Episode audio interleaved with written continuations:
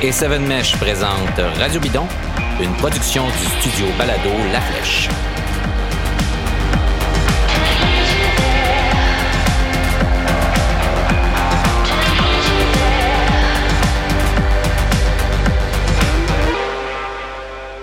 Alors, comme prévu, sans doute, euh, vous êtes déjà un peu à court de temps libre, même si on est confiné à la maison. Euh, ben, on a quand même euh, des jobs, des enfants, des blondes, d'autres loisirs.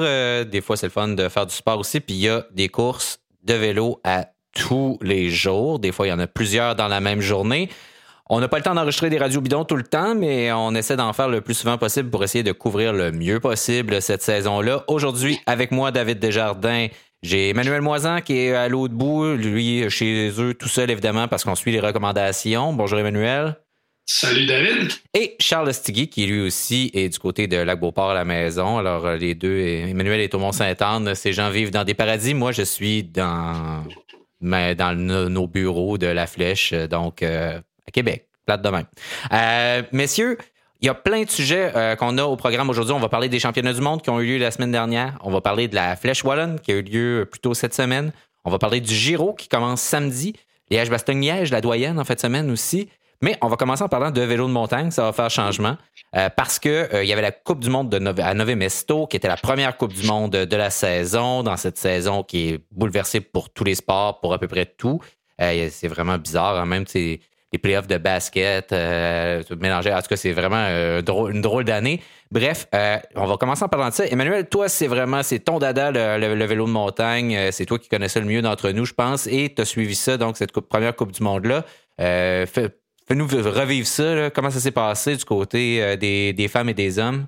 Oui, j'ai suivi ça avec euh, quand même pas mal d'intérêt. C'était une Coupe du Monde euh, programme double à Nové Mesto. Alors, il y a deux fois les, programmes de short track puis de, distance olympique euh, qui ont lieu. au moment où on enregistre l'émission, il y a la, première ronde de Coupe du Monde qui a eu lieu.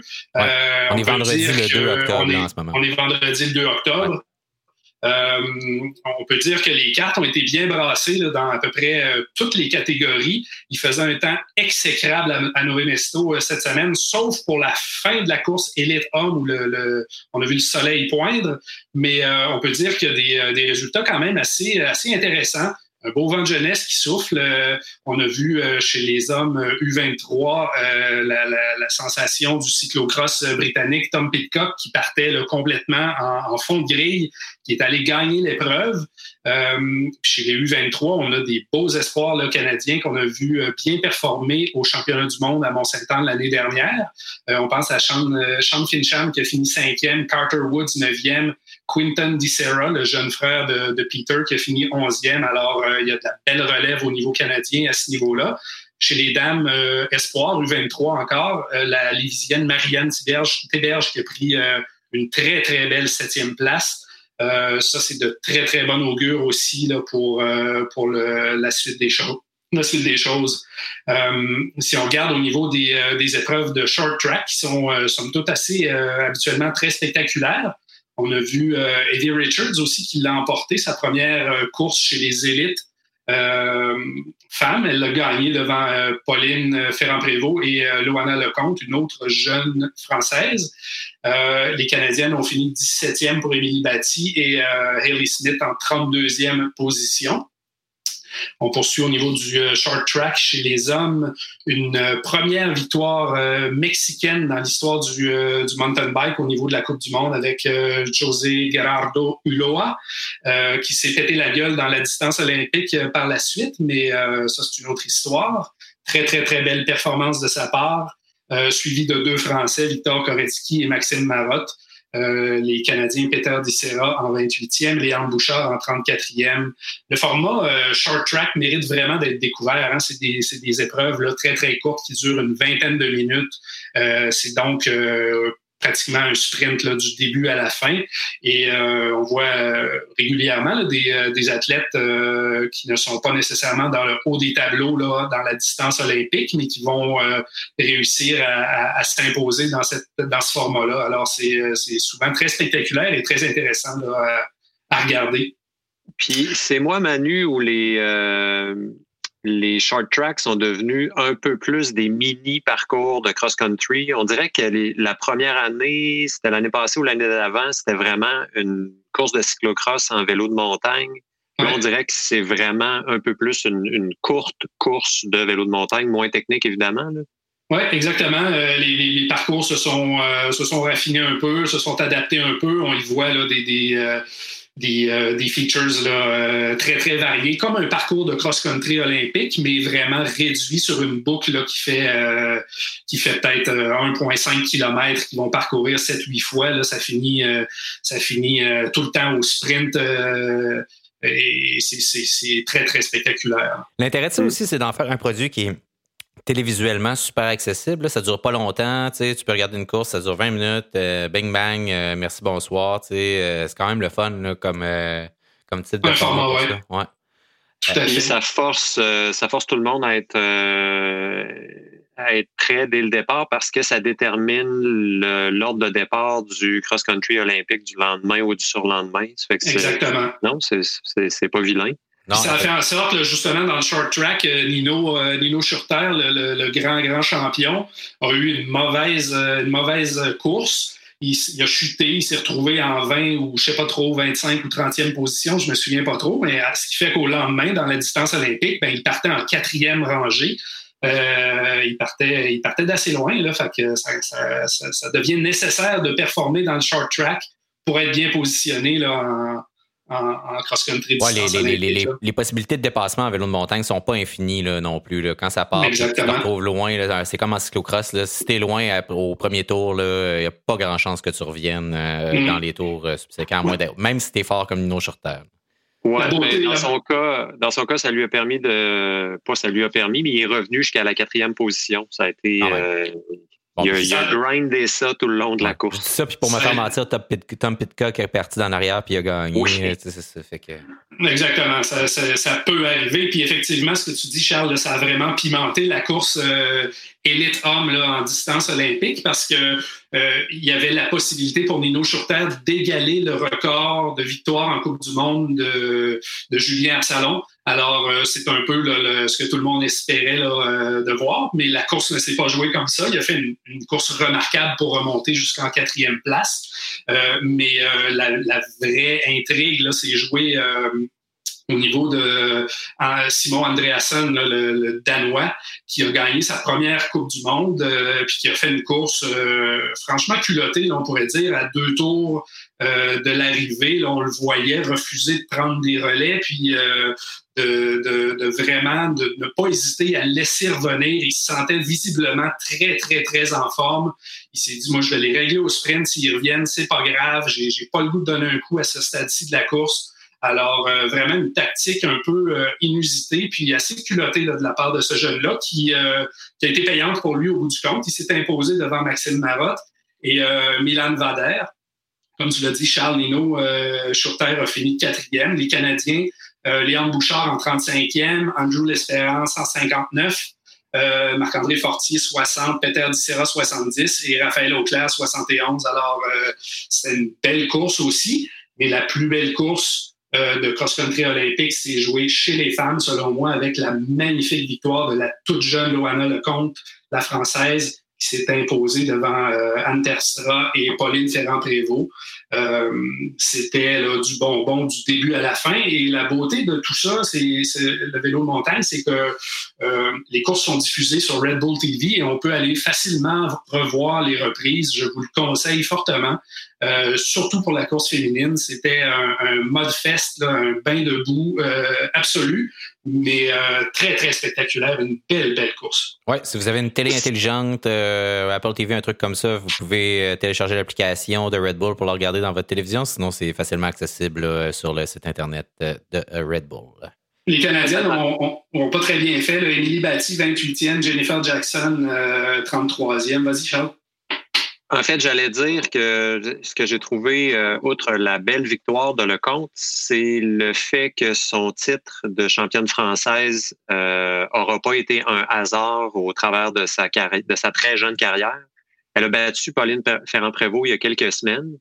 On s'est dit, oh, ou en tout cas, moi, je me suis dit, c'est peut-être que Pauline Ferrand-Prévot n'est pas au sommet de sa forme, mais là, deux semaines plus tard, pour dire, euh, pour donner un timing, elle vient rebattre Pauline Ferrand-Prévot qui avait l'air super bien, calme, poker face pendant la course. Puis là, bang, elle quand même trouve le moyen de, de la rebattre deux fois en ligne.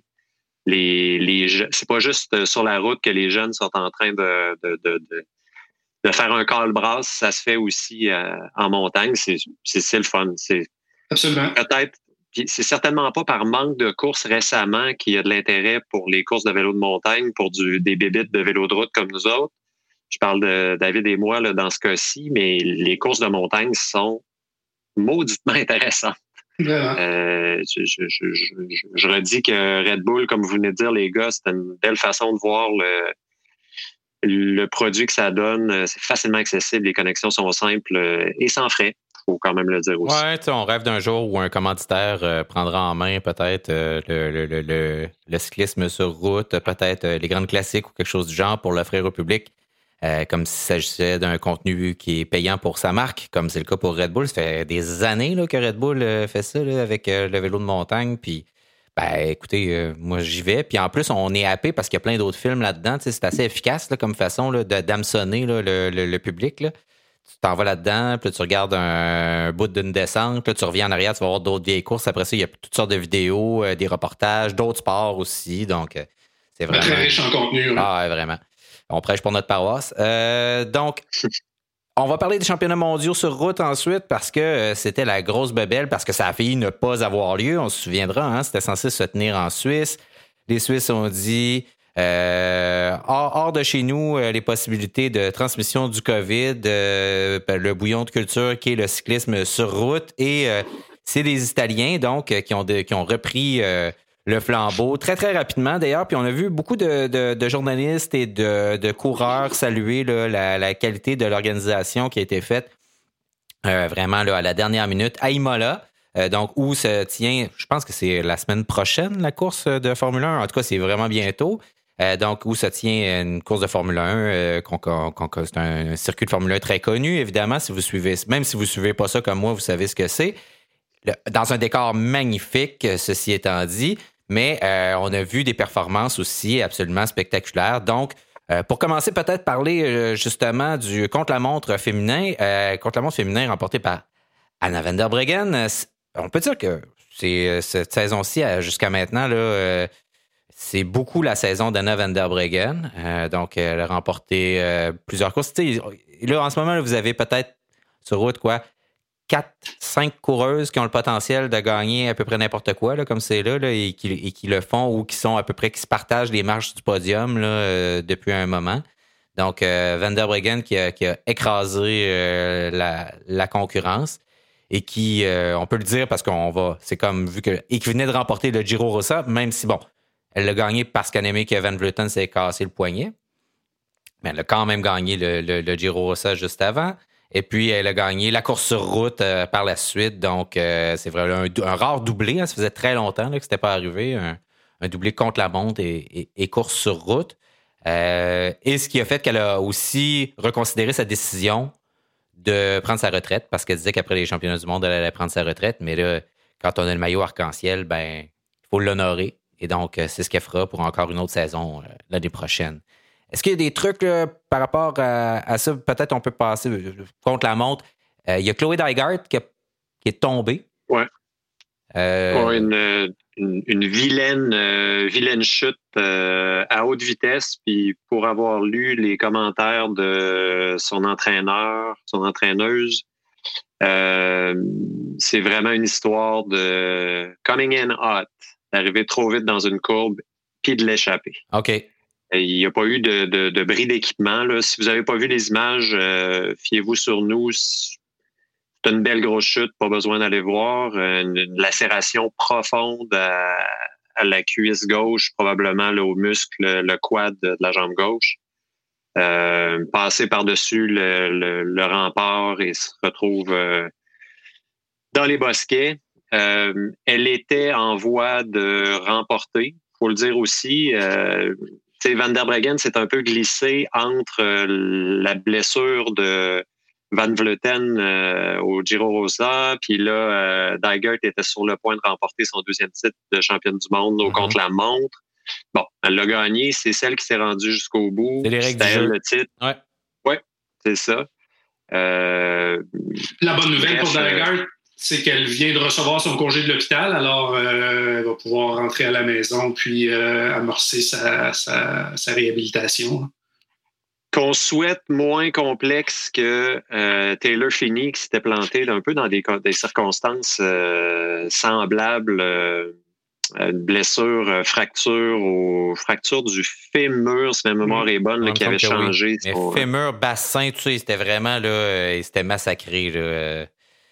C'est dur de ne pas établir des, euh, des liens entre les deux chutes, là, mais euh, ou la chute de Van Vleuten aux Olympiques à Rio, mais en tout cas, on souhaite que tout se replace euh, parce que Chloé Dygert, il faut le dire, c'est un phénomène sur un vélo de contre-la-montre. Mm-hmm. Elle est c'est la seule personne qui, dans les 24 derniers mois, a réussi à donner l'impression que Van Vleuten n'était pas rapide sur un vélo.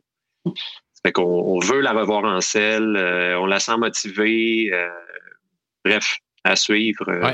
Ceci dit, Van der Breggen, sur la course sur route, vu qu'on va, on va faire les deux de front, a aussi fait un contre-la-montre. parce qu'elle est partie avec 40 km à faire là, sur le circuit environ, puis elle a terminé seule. donc, avec de l'aide de, de, de, ses coéquipières pour la lancer. Là. Donc, Van Vleuten et Marianne Voss là, ont, ont contribué à cette, à cette victoire-là. Mais on voit qu'elle est dans une forme extraordinaire euh, et on en reparlera. On va encore en parler d'elle dans quelques minutes aussi. Euh, chez les hommes, euh, au contre-la-montre, Filippo Ganna. donc, très, très belle performance aussi de ce côté-là. Qu'est-ce qu'on a à dire, messieurs, par rapport aux différentes performances cette année? Est-ce qu'il y a eu des. Est-ce que ça vous surprend la victoire de Ghana? Est-ce qu'il y en a d'autres qui ont contre-performé, à votre avis? À, mon sens, c'est assez attendu. Moi, ce que, ce que je retiens surtout du contre-la-montre, ben, c'est la belle performance de, de, Van Aert, évidemment, puis c'est le coup de semonce de Geraint Thomas. Là, je pense que tout le monde va être d'accord là-dessus. Là. Il, s'annonce assez, euh, assez fort pour le Giro avec sa, sa belle quatrième place. En effet. Giro dans lequel il y a 65 km de contre-la-montre euh, divisé en trois, euh, trois étapes. C'est dur de ne pas le placer parmi les favoris. Euh, pour reprendre ta question, David, Ghana, on l'attendait là. Euh, ce qu'on a vu, c'est euh, pendant un bref instant le retour de la domination d'Ineos Grenadier avec bon Ghana, avec Garen Thomas, avec, ben, avec Rowan Dennis, qui, exact. qui est quand même pas très loin non plus. Là. les, trois, les trois sont au Giro. Hein? Les... trois sont au Giro. Fait que pour la même équipe. donc, d'après moi, là, ils, vont, ils risquent de gagner une, ou deux étapes dans les, ces trois contre-la-montre individuelles du Giro. Ça se pourrait. On, aura l'occasion de reparler du Giro, mais c'est quand même une drôle de. Bon, une drôle de saison, mais une, drôle d'équipe à envoyer au Giro. Mm-hmm. On verra ce que ça, ce que ça dit. Euh, bon, Pogacar au Tour de France nous a démontré que c'était possible de gagner un grand tour sans équipe. Euh, peut-être que, que, que Thomas saura faire la même chose, mais bon. Peut-être même que ça va le servir, tu sais, ça, ça se peut aussi. Euh, Peut-être. ouais. Euh, donc, ça, c'est ce qui s'est passé du côté du contre-la-montre. Et, puis, du côté de la course sur route pour les mondiaux, pour finir avec les championnats du monde, ben, c'est à la Philippe, hein, quelle victoire quand même. Là, je ne sais pas combien de, watts il poussait, quel, mais on, a vu à un moment donné à quelle vitesse il montait. Il était sur la plaque dans cette montée épouvantable là, qui avait l'air vraiment à pic, puis il attaque, puis il part.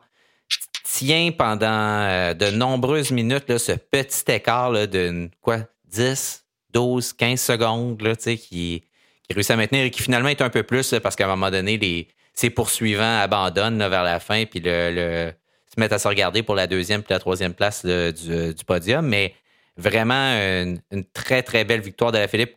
Ben, un peu comme on est. si on aime voir à la Philippe, c'est parce qu'il court comme il le fait, au courage comme ça, puis euh, debout un peu partout sur son bike. C'était pas toujours élégant. C'est pas le coureur le plus élégant non plus. Mais euh, vraiment une, très belle victoire avec beaucoup de panache, comme on aime. Est-ce que. Est-ce que. Ben, est-ce qu'Alaphilippe se préservait pendant le tour en prévision de ça? Il disait que c'était la plus belle victoire de sa vie, très, très ému. Hein? Son père est mort pas longtemps avant le tour. donc, ça a été une année assez difficile pour lui. Mais là, champion du monde pour la première fois en France depuis la fin des années 90. je me souviens pas de l'année exacte, donc qui ramène le maillot arc-en-ciel en hexagone vos, euh, comme, comme disent les Chinois, vos key takeaways, euh, qu'est-ce que vous avez retenu de, cette euh, course chez les hommes? Ben, Philippe a refait un peu ce qu'il avait fait à la deuxième étape du Tour de France, mhm. c'est-à-dire il y a une pancarte grosse comme ça, accrochée dans le dos, qui dit Dans la dernière difficulté, je vais vous attaquer. il l'a fait, puis je veux dire, il n'y avait pas un groupe de de céleri qui le poursuivait là, pour non. Pour revenir sur lui, dont un certain euh, Wood Van Aert. Euh, il y avait Mark Hirschi, il y avait euh, Kwiatkowski, Fogelsang, Roglic. Mm. C'est des gros canons. magnifique champion qui fait oublier certains des champions des années passées qu'on souhaitait moins voir là. À la Philippe, ça va être un... bref, on va le voir dans quelques jours à Liège, Bastogne-Liège. Euh, revenir euh, courir. À ta question, David, je pense pas qu'il bah, préserve dans, dans, une certaine mesure pendant un grand tour euh, quand l'objectif qui s'en vient, c'est les championnats du monde. Mais il n'y avait pas l'air d'un gars en vacances. pas tant, non. pas, pas tellement. Peut-être un peu plus que sur le tour précédent, là, où il, il y avait le jaune, puis il a voulu le conserver le plus longtemps possible. Puis là, il, il sentait qu'il avait ses chances aussi jusqu'à temps qu'il arrive dans les Alpes. Là, je parle de 2019.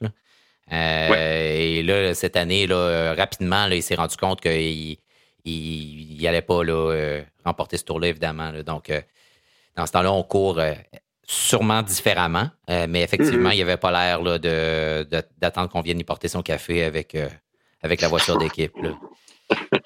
Pour euh, parler d'un autre, euh, un autre petit moment qui est intéressant dans, les championnats du monde, j'aimerais ça vous entendre sur l'effort de, de Pogacar à 40 ou à 35 km de la ligne. Euh, il faisait ça pour sa gloire personnelle ou il faisait ça pour être une espèce de rampe de lancement pour éventuellement là, s'il avait eu les jambes pour lui, lui envoyer une petite tape dans le dos ou pas nécessairement pour s'excuser de lui avoir ravi le Tour de France. Ah ouais, ok, ouais, c'est une bonne théorie, ça, j'avais pas pensé à ça. Ouais.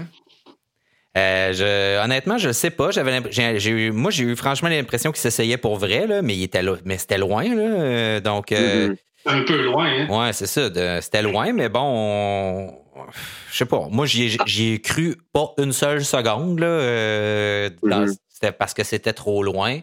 parce qu'il y avait beaucoup de plats et qu'il a beau être quand même fort, puis il a montré que il était capable d'avoir un bon sprint, des choses comme ça, mais de, de, de s'installer en TT pendant aussi longtemps que ça, euh, c'était pas évident. Bon, ça aurait pu être pour revenir puis aider Roglic, mais on a vu qu'il était complètement sauté quand, euh, quand le groupe est revenu sur lui. Là, il s'est fait éjecter par l'arrière. En fait, d'après moi, c'est les deux. C'est comme sur une étape euh, semblable dans un grand tour ou dans, un, dans une classique ou un monument euh, t'attaques en souhaitant que les gens me suivent, euh, en souhaitant amener, ouais, puis en souhaitant amener quelqu'un avec toi qui, dans le pire des cas, va venir se brûler à tes mm. côtés pour finalement mettre le flasheur puis permettre à ton à ton leader ou le membre de ton équipe ou le, le, le, gars du même pays de d'avoir une chance additionnelle à la fin. Euh, on le regarde par après, puis on réalise que Pogacar avait pas les jambes pour se rendre, donc on conclut qu'il faisait ça. Mais au moment où ça se passe, moi, j'y ai cru pendant un instant en me disant, pas, il, va, il va, le trou se fait, il y a de la clarté entre lui et le groupe, peut-être qu'il peut se rendre. je suis persuadé qu'il y a des gens dans le, des, des coureurs dans le, petit groupe, euh, la petite sélection qui était là, qui se sont dit la même chose est-ce qu'on fait encore la même niaiserie de laisser Pogachar partir? Bref, là, tout le monde semble avoir été euh, intelligent dans ses choix. Euh, puis de toute façon, on a vu en bout de ligne que Roglic n'avait pas le les HP pour euh, se rendre au bout. Là. Il n'a même pas été, il a pas été capable d'aider Van Aert autant que qu'on qu'on soupçonne qu'il avait envie de le faire justement pour lui, euh, lui gratter le dos euh, suite au Tour de France. Ouais, les, médias belges qui sont un peu fous de vélo avec ce que ça comprend là, comme maladie mentale, comme comme conséquence, c'est on reprochait d'ailleurs à, Primoz Roglic de ne pas avoir chassé Pogacar pour pouvoir aider Van Aert à revenir avec lui. Mm. Ben, il y, a cette espèce de, c'est un peu compliqué les mondiaux, hein. Ça se joue par pays, on est habitué d'être euh, par équipe. Euh, là, on va courir contre des gens avec lesquels on travaille d'habitude, avec lesquels on est sous contrat aussi pour gagner notre vie. Là, c'est comme un truc en parallèle où on devient des adversaires le temps d'une course. Euh. donc, c'est pas comme le match des étoiles, là, où le match des étoiles, c'est un peu comme les, je sais pas, les Ice Capades, là, pour les. On vient, on fait un spectacle, puis c'est bien le fun, là, mais là, Là, il y a quand même énormément de gloire, d'honneur. Euh, on porte un maillot arc-en-ciel toute l'année. C'est gros aussi, tu veux le gagner. Mais c'est ça, en, Belgique, il y a eu plein là, de, de sorties de, en tout genre de, par, rapport à ça. C'est assez. Euh, il y a des coureurs qui refusent de faire des mondiaux pour pas être obligés de, de courir contre leur, euh, leur coéquipier le reste de l'année aussi. Ça, ça arrive. Là. Surtout des équipes belges, justement, ce genre de choses chaque, chaque pays a ses, c'est maladie mentale par rapport à certains sports. Oui, ici, euh, oui, on en a, on en a une aussi. ça s'appelle Canadien. Oui, oui, ici. On parle des Canadiens en plein mois de juillet. C'est pas loin de ça. C'est pas pire ça, effectivement.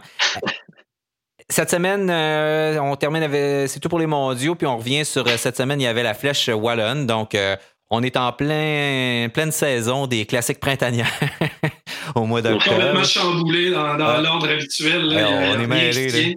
Non, on est mêlés, là, mais bon, euh, on est en pleine période des classiques printanières. Euh, là, on est dans les Ardennaises euh, qui sont avant les classiques belges, etc. On est vraiment mêlés.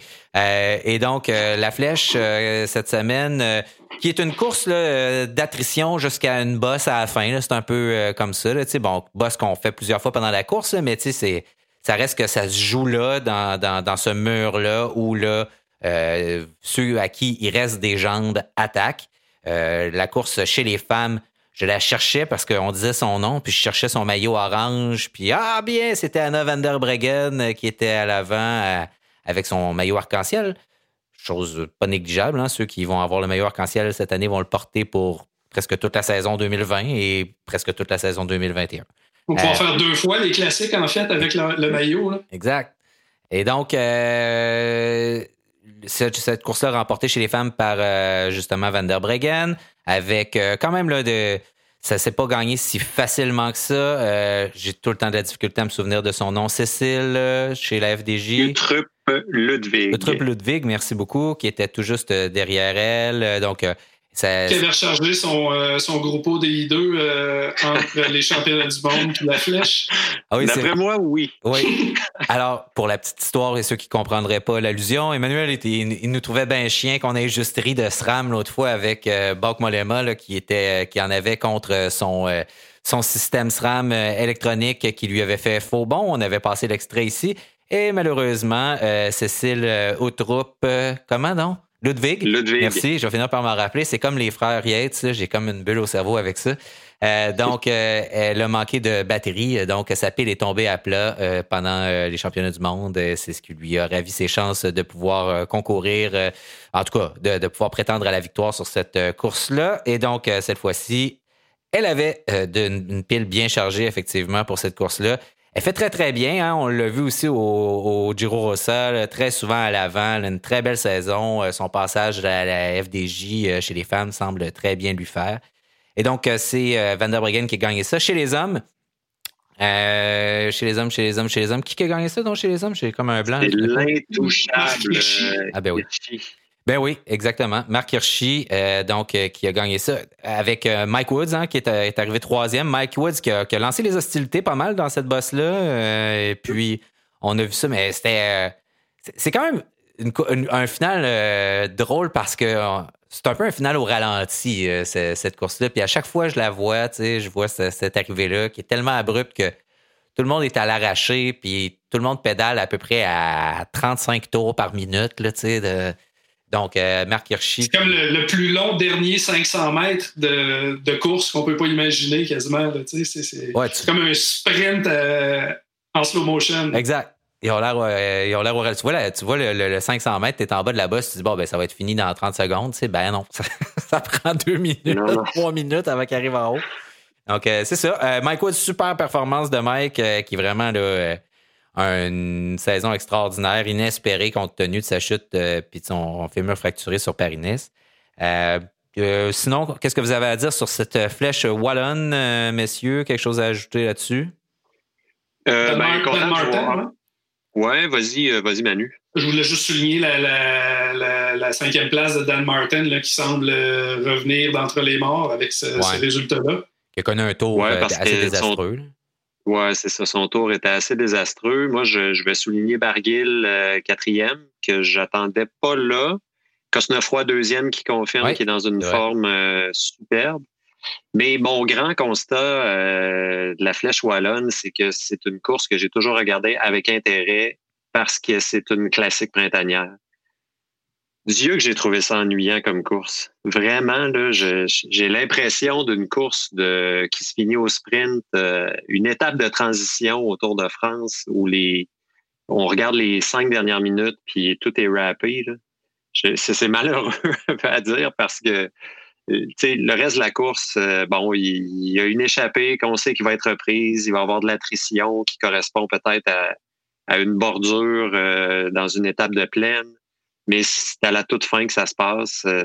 c'est vrai que j'étais sur le bout de mon siège quand j'ai vu Woods tout à l'avant, à 200 mètres de mm-hmm. l'arrivée, et qu'à 100 mètres de l'arrivée, je criais « vas-y, vas-y », mais sinon, pour le reste, pour les les six heures qui ont, qui ont précédé, euh, pendant lesquelles j'étais pas devant mon écran, euh, bien heureusement, c'est plutôt, euh, c'est plutôt ennuyant comme, ben, comme course. J'ai envie de dire que on va avoir Liège-Bastogne-Liège en fin de semaine. Hmm. Quand c'était l'arrivée en côte à Liège-Bastogne-Liège, c'était un peu comme ça aussi. Il y avait une sélection qui se faisait dans les côtes précédentes. Puis là, ben, vous arriviez au final, puis là, ben, c'était le puncher à qui il restait le plus de jambes euh, qui allait réussir à, remporter cette course-là. Donc, c'est pas, euh, c'est pas comme les Flandriennes là, où il se passe des trucs spectaculaires parce que euh, les routes deviennent très, très étroites et très accidentées, parce que les possibilités de, de, de, chute, de problèmes techniques sont démultipliées par le terrain. Là, c'est plus une course, c'est plus des courses d'usure souvent de, de, de ce côté-là c'est pas Bétiol qui part à 20 km de l'arrivée. C'est, c'est plate, là, mais ça se passe dans le dernier. Euh, pour l'intérêt euh, de rediffusion, là, c'est, dans le dernier 800 mètres. Euh, mais bon. La course des femmes avait l'air plus intéressante que celle des hommes, honnêtement, là, parce que j'ai pas, je n'ai regardé ni l'une ni l'autre au complet, là, faute de temps, parce que comme, comme la plupart de nos auditeurs, j'ai une affaire qui s'appelle une vie, là, puis ça m'empêche de regarder. Pas moi, c'est que je l'ai regardé au complet. Mais tu en, sortant, en, euh, sortant du tour, d'habitude, on a comme un break, là, puis là, il n'y en a pas. Là, fait que en fait, euh, je ne euh, suis pas tant d'accord avec toi. tu sais, Van der Breggen, ça fait six fois consécutives qu'elle remporte la flèche.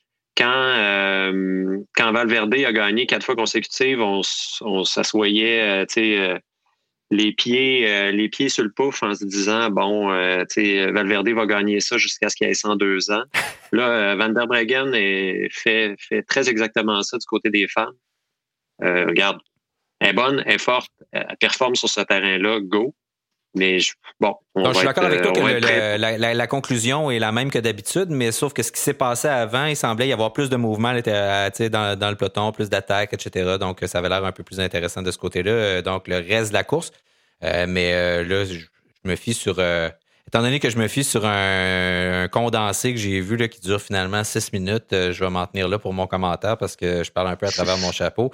Ce sera pas la première fois que ça arrive. Il y a quand même une autre chose à souligner, c'est la, très belle performance du Go encore une fois, là, en 20e place sur, cette course-là.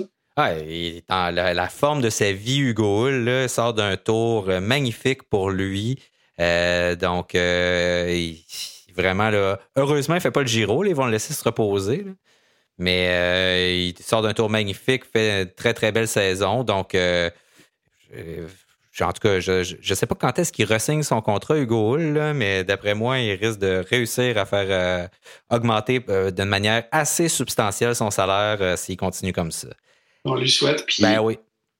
Il va être au, à Liège-Bastogne. Et ce nom-là, hein? LBL. La doyenne. La doyenne. Hugo Hull va être là. Est-ce qu'on peut voir un top 10 de sa part? ça c'est plus une c'est pas complètement impossible, dans le sens où s'il est capable d'arriver 20e à une course comme euh, la Flèche, euh, euh, je sais pas qui ils ont mis à l'avant, par exemple, chez Astana pour ça, parce que le gagnant de l'année dernière, c'est Jacob Fulsang, mais Fulsang est sur le Giro. donc c'est Isaguirre. Ah, c'est Isaguirre qui est le leader chez, chez Astana. la, je veux dire, l'avant-dernière bosse sur la doyenne, merci mm-hmm. messieurs, euh, la roche au faucon, je pense, l'année dernière. Oui, c'est ça exactement. Ça ne se trouve pas exactement au final.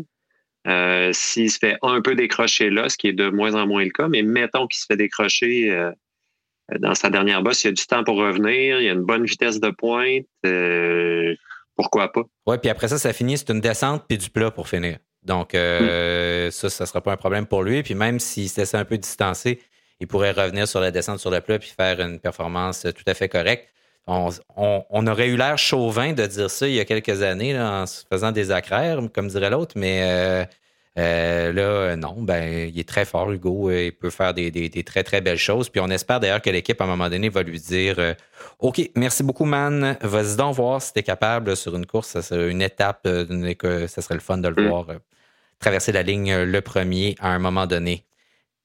On a parlé de la doyenne déjà, c'est fait, donc ça va avoir lieu en fin de semaine, ça, mais il y a un autre truc qui commence en fin de semaine et c'est le Giro d'Italia. Donc, presque sur les talons là, de, du Tour de France, le Giro d'Italie, ce grand tour. Euh, qui de, 21 étapes lui aussi comme les autres, qui euh, était censé partir en Hongrie, euh, qui finalement, évidemment, euh, pour cause de, Corona, part euh, finalement le Grande Partenza, va avoir lieu en Sicile, quatre étapes siciliennes, donc, plutôt que d'être en Hongrie. un grand tour assez old school, hein, le, Giro, pendant que la Vuelta et le Tour de France cessaient à toutes sortes de choses plus ou moins expérimentales. Le Giro, lui, a comme position, comme posture, on pourrait dire même que de dire nous, on fait ça comme dans le bon vieux temps. Et donc, on a euh, des étapes de plat, euh, pas mal de sprints. Euh, on a trois contre-la-montre individuels, pas de contre-la-montre par équipe. Ça, Ineos aurait aimé ça, un beau contre-la-montre par équipe. ça, les aurait très, très bien servi. Et donc, mais, et beaucoup d'étapes de montagne. Donc, on remonte de la Sicile, si on peut dire, vers, vers les Alpes pour la dernière semaine avant de terminer à Milan, comme d'habitude.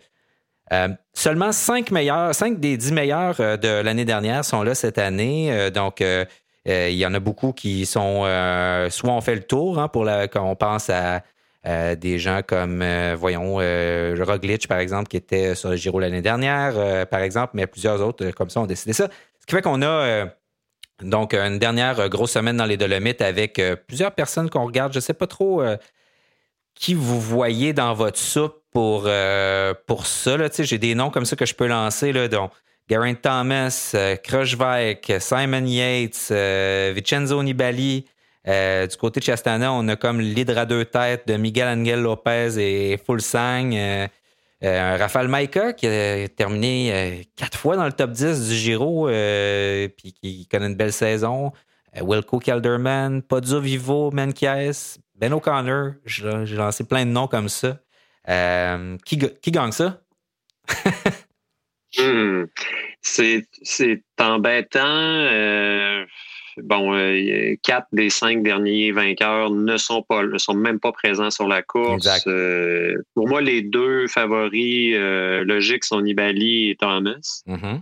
C'est les surtout à cause de la, la façon dont la course est faite, c'est-à-dire bon contre la montre individuelle dès le départ, euh, sur lequel on pense que euh, Thomas va bien faire.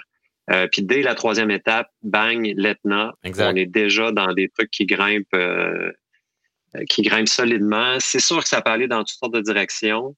Mais bon, j'ai appris à être prudent à parier contre Ineos Grenadier, mis à part le Tour de France cette année, là, mais je sais pas, à la fois, le, le, le, start list est un peu curieux. Que le leader soit chez Jumbo Visma, Kreisreich, qui pour moi est un peu de, de, de, deuxième catégorie. Là. Je, je, suis un peu je vais un peu fort en disant ça, là, mais. très belle deuxième catégorie, mettons. Là. Oui, oui, oui, tout à fait. Tout à fait. Mais euh, il y, a beaucoup d'absents. Euh, il y a un, compte, à, y a un compte à, régler avec le Giro que je vais avec, là, mais euh, peut-être qu'il il va venir le régler aussi. Ça, ce serait intéressant. Mais il y a aussi une épaule cassée. donc. sauf que son compte à régler avec le Giro, sauf erreur, c'était en 2016, 17.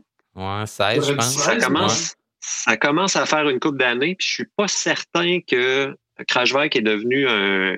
Même si on est devenu habile à dire son nom, là, je suis pas sûr que lui soit devenu plus, euh, plus fort qu'il l'était à cette époque-là. Je pensais que tu allais dire plus habile à descendre, mais là, il n'y a, a, pas de bande, a pas de bande de neige pour amortir sa chute cette fois-ci s'il passe tout droit. Ben, si on regarde les images, il va peut-être en avoir des bandes de neige pour amortir ah une éventuelle chute. De la neige dans, le Stelvio, euh, comme au printemps. Ça serait quand même spectaculaire. Exact. Euh, donc, euh, bon, Thomas est là. Euh, moi, je, le vois bien, Thomas, personnellement. Sinon, bon, Nibali, est-ce qu'on y croit encore, Nibali, qui gagne un grand tour? il a gagné deux fois le Giro, 2013, 2016. S'il y a une année où il, peut le gagner encore, c'est là. C'est maintenant que ça se passe. oui, moi, je le mets. je le mets là, il est quand même bien entouré. c'est un fin renard. Peut-être qu'il est plus à la au fait de sa carrière, mais il est encore euh, très dominant. Il faudra voir dans les contre-la-montre ce qu'il euh, ce qu'il fait, mais on est obligé de compter sur lui. et de voir son niveau de forme, en fait, là, ça, c'est, le grand inconnu de tous les coureurs cette année avec la situation qu'on connaît. Emmanuel, tu vas-tu nous dire que tu penses que Fuelsack va, va, va, gagner ça? non, je ne dirais pas ça. Moi, je vais, je vais pense que je pense que Geraint Thomas a des, très bonnes chances. Puis euh, j'abonde aussi dans, le sens de, Charles pour euh, Vincenzo Nibali parce que c'est un coureur que j'aime beaucoup, qui est, euh, qui est souvent spectaculaire aussi, fin renard, comme, comme Charles l'a dit. S'il y a une manière de, gagner cette course-là, il va certainement la trouver. alors, je, pense que euh, ça va se jouer euh, probablement de ces deux-là. Euh, Simon Yates a quand même un bon compte à régler lui aussi avec le Giro. on se souvient en 2018, hein, il a craqué l'année où Froome a remporté ça de manière assez spectaculaire, puis on s'est rendu compte que Froome pouvait être intéressant. Je, je, suis pas fin, c'est pas vrai, c'est pas la seule fois que Froome a fait des choses spectaculaires, là, mais à ce moment-là, dans, la, fameuse étape du Finestre, là, où il fait 80 km en, solo, là, pendant que ce fameux Simon Yates, lui, était bien loin derrière en mode survie. Euh, donc, euh, euh, mais Simon Yates, c'est sur trois semaines, il, sort, il sort gagnant de Tirreno Adriatico tout récemment. Il a l'air dans une forme superbe, mais est-ce qu'il peut tenir le coup sur trois semaines? C'est encore ça la question. c'est un contre-la-montreur correct, mais pas spectaculaire. Et bien entouré aussi. Euh, c'est sûr qu'il faut le mettre, euh, tu fais bien de le rappeler, mais il faut le mettre avec euh, certainement avec Nibali, mais aussi avec, avec Thomas. Bon, ça va être quand même. Moi, je pense que ça va être un bon Giro, honnêtement. Là, surtout, surtout la dernière semaine. Là, vous avez là, les étapes là, 17, 18, 20 là, qui vont être particulièrement intéressantes. La 18e, là, c'est 18 et 20, c'est quatre méga grimpes, ces deux étapes-là. Donc, euh, la 18e, c'est quatre euh, grosses, grosses montées incluant le Stelvio. Puis la 20e, ça finit à Sestrière, donc euh, pour la quatrième et dernière méga grimpe du jour. Ça va être assez spectaculaire, je pense. Là, on va avoir un bon show. Puis les sprinteurs qui on n'avait pas, grand, pas grand-chose à se mettre sous la dent euh, au Tour de France cette année. Risque d'en avoir quand même un peu plus euh, pour cette épreuve-ci. Euh, donc, le Giro. on a sélectionné les étapes 4, 7, 11 et 19 là, qui sont presque sûres de se finir au sprint, là, assez, flat. Mais il y en a trois autres où il y a quelques montées, mais qui peuvent sourire à des sprinteurs capables de faire un peu de grimpette, la sixième, huitième et dixième. donc, ça fait quand même là, sur sur 21 étapes. ça fait quand même pas mal d'étapes qui peuvent être euh, remportées au sprint. Euh, parmi les, sprinteurs qui vont être là, qu'on surveille, Arnaud Demar, euh, Fernando Gaviria, Peter Sagan, son premier Giro à, vie, et là, il n'a pas gagné une seule, une seule course cette année encore, Peter Sagan. n'a pas gagné le maillot vert. Peut-être qu'il va vouloir aller chercher les points justement sur ce Giro-là, faute de l'avoir eu autour.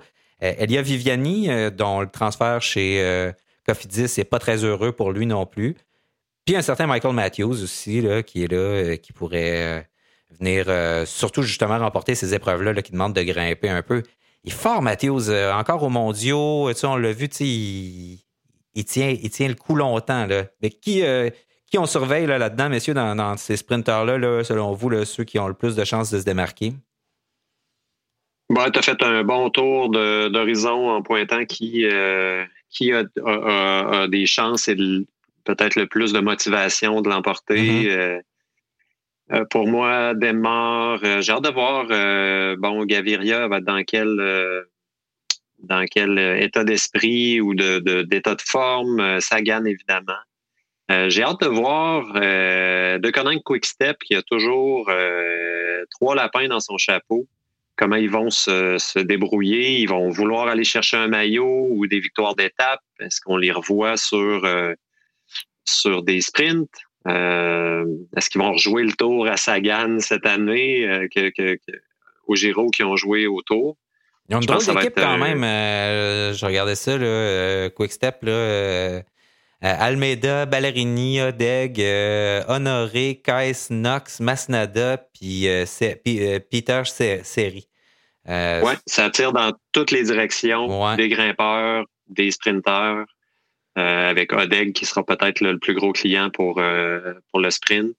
Mais oui, c'est sauf que c'est ça, hein, c'est un peu devenu la marque de commerce de, de Connect Quick, Step, c'est d'être d'être prêt à performer, peu importe le terrain, peu importe, les conditions. Puis ça a l'air d'une équipe soudée. C'est sûr que là, on a moins de, de grandes vedettes parce que, bon, les, les, autres coureurs seront ailleurs, mais mais oui, je vais garder un œil sur eux. Oui, euh, surtout, euh, mettons, là, pour des étapes de baroudeur, là, puis euh, hmm. dans parlant de baroudeur, on va garder un œil aussi sur Thomas de Ghent, qui a plus besoin de ramener Caleb Ewan sur ses épaules, donc pour finir les étapes de montagne. Donc là, il devrait avoir le champ libre pour partir seul dans, dans certaines des, étapes du Giro et essayer de, s'en sortir justement avec une victoire à l'arraché comme il aime bien faire, qui est de plus en plus difficile pour lui à faire parce que personne ne veut jamais le laisser partir quand il, quand il s'essaye. Donc, ça demande.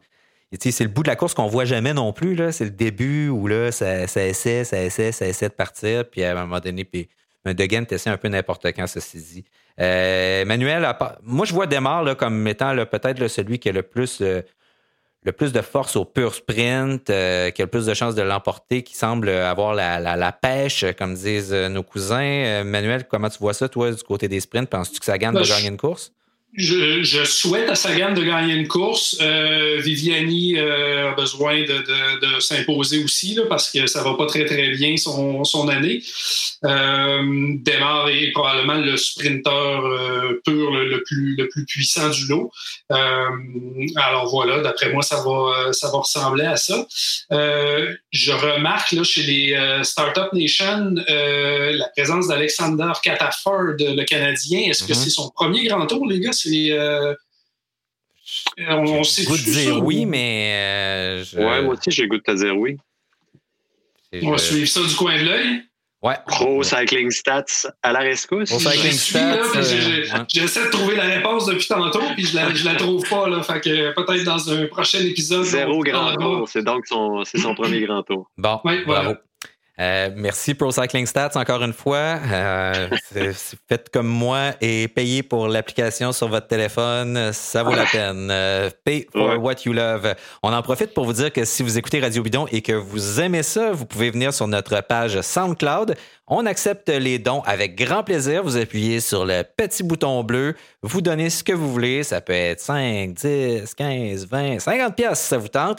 Et euh, comme disait François Pérusse euh, dans son euh, sketch sur la radio communautaire, ça nous permet d'acheter du duct tape pour réparer la console.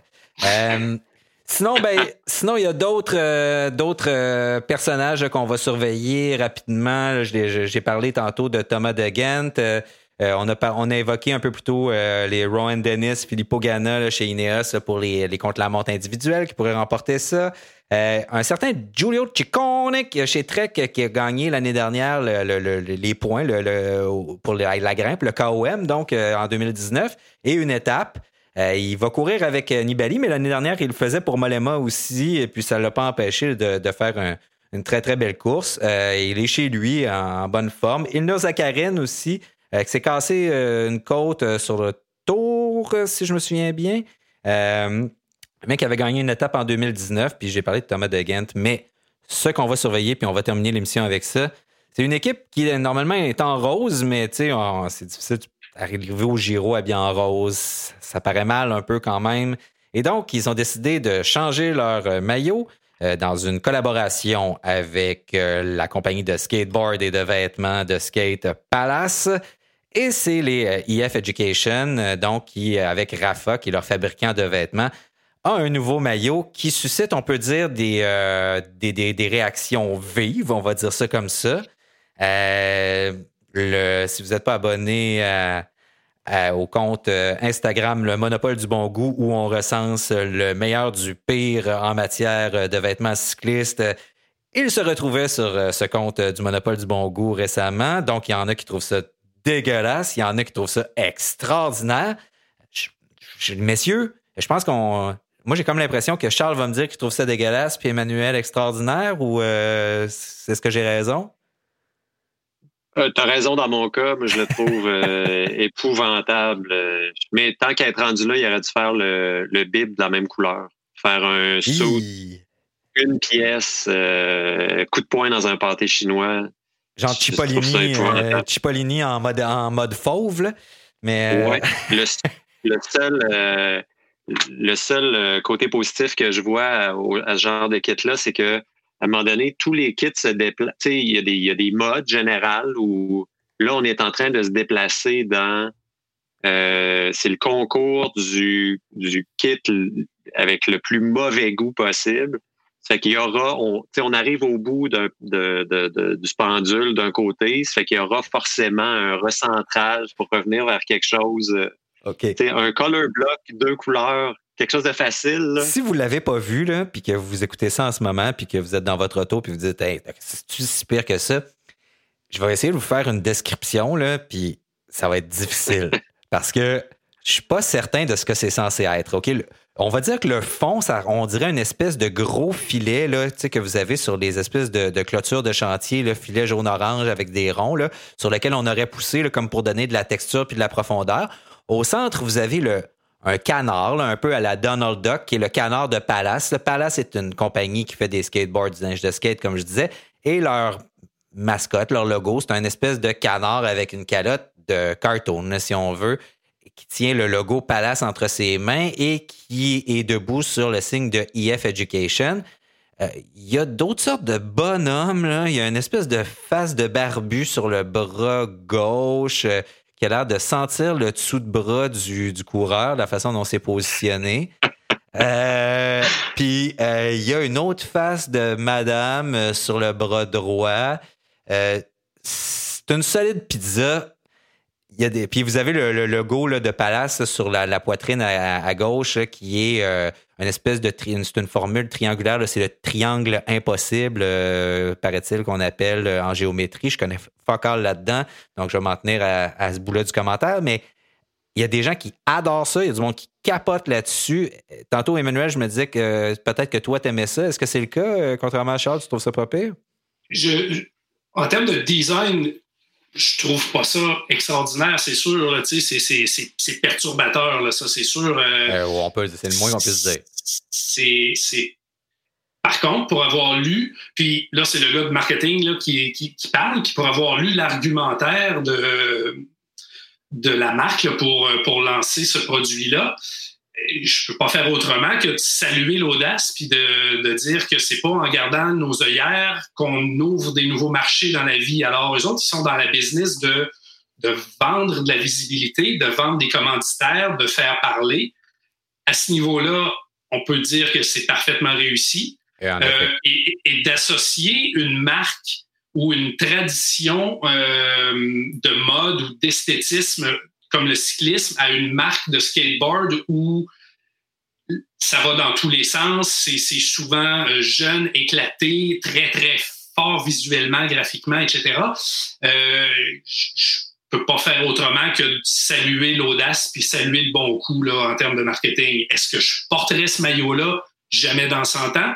Mais du point de vue d'une équipe qui, on, soupçonne qu'il en arrache financièrement, c'est probablement la, seule chose à faire pour eux dans le sens où ils, se doivent de faire parler d'eux, de mettre la marque à l'avant-plan et, d'essayer d'attirer des regards sur, eux. Et, à ce niveau-là, c'est parfaitement réussi. Oui, attirer, comme tu dis, aussi une nouvelle clientèle, clientèle jeune, parce que la marque Palace, euh, oui, c'est une marque de skate, mais c'est une marque qui euh, compte plusieurs collaborations avec euh, différents designers, dont Ralph Lauren, euh, mais ça, c'en est juste un, là, qui été associé à plein de stars de la pop, donc de Kanye West à je sais pas qui, en passant par je sais pas qui, mais tu sais, des, des super vedettes de la pop qui sont associées à cette marque-là aussi.